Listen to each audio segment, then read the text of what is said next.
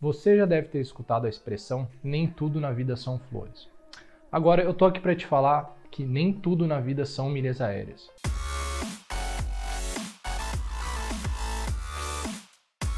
E por que, que eu estou falando exatamente isso?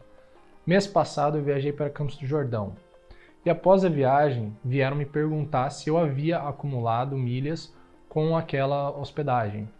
E eu achei a, a pergunta bem interessante justamente porque dessa vez eu não acumulei milhas na hospedagem. Então, vocês é, sabem que eu busco sempre acumular milhas com as, as, as hospedagens. É, diversas vezes em que eu viajei, eu acumulei milhas é, com elas. É, inclusive, postei vídeos já ensinando uma forma de vocês acumularem milhas múltiplos com, com essas hospedagens. Então, por que dessa vez eu optei por não acumular milhas? As milhas, elas nada mais são do que um veículo para que eu ou ganhe dinheiro ou economize. Então, é, o meu objetivo final não é acumular o máximo de milhas possível, é justamente gastar menos.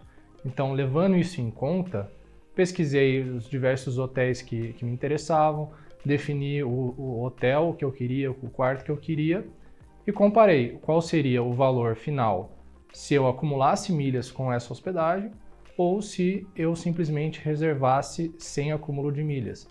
E, é, particularmente dessa vez, a, a, reserva feita sem acúmulo de milhas é, tinha um valor inferior ao, a reserva feita com acúmulo de milhas depois que eu vendesse essas milhas. Então, não é porque eu posso acumular milhas que é sempre a melhor decisão. Lembrando que o meu objetivo final é gastar menos. Então, fica a dica: negócio bom é negócio que você gaste menos. Ponto. Valeu, um abraço.